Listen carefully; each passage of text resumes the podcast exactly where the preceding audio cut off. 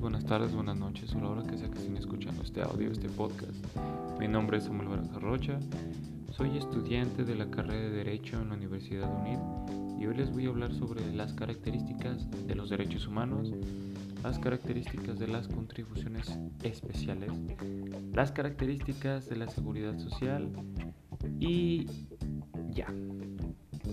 Número 1. Las características de los derechos humanos. Estas tienen que son universales. ¿Y a qué me refiero con esto? Es a que todos los individuos poseen los mismos derechos, sin distinción alguna. Son indispensables porque sin ellos las personas no pueden subsistir dignamente como seres humanos dentro de la sociedad. Y en pocas palabras, los derechos humanos nos hacen civilizados. Y les voy a dar 10 ejemplos de derechos humanos que tenemos como base todo ser humano.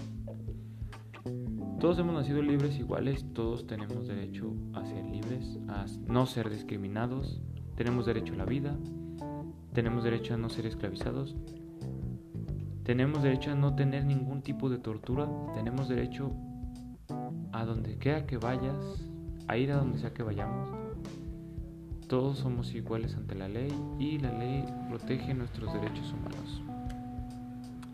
Muy bien, ahora les voy a hablar sobre las características de las contribuciones especiales. Tienen las siguientes características.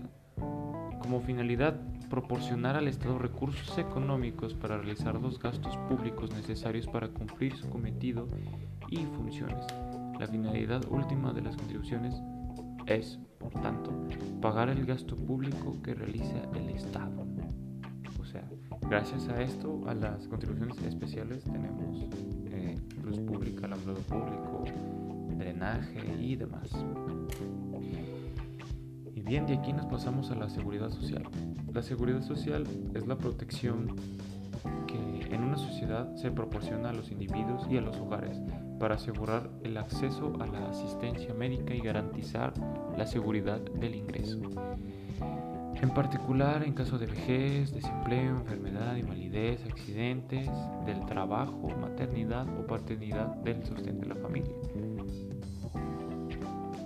Las características de la seguridad social en México. La seguridad social en México pretende una cobertura universal mediante financiamiento principalmente público que abarca seguros sociales, instituciones asignaciones familiares, Secretaría de Salud, asistencia social y servicios médicos y estatales y municipales, programas públicos de cuidado y programas sociales focales de esa salud.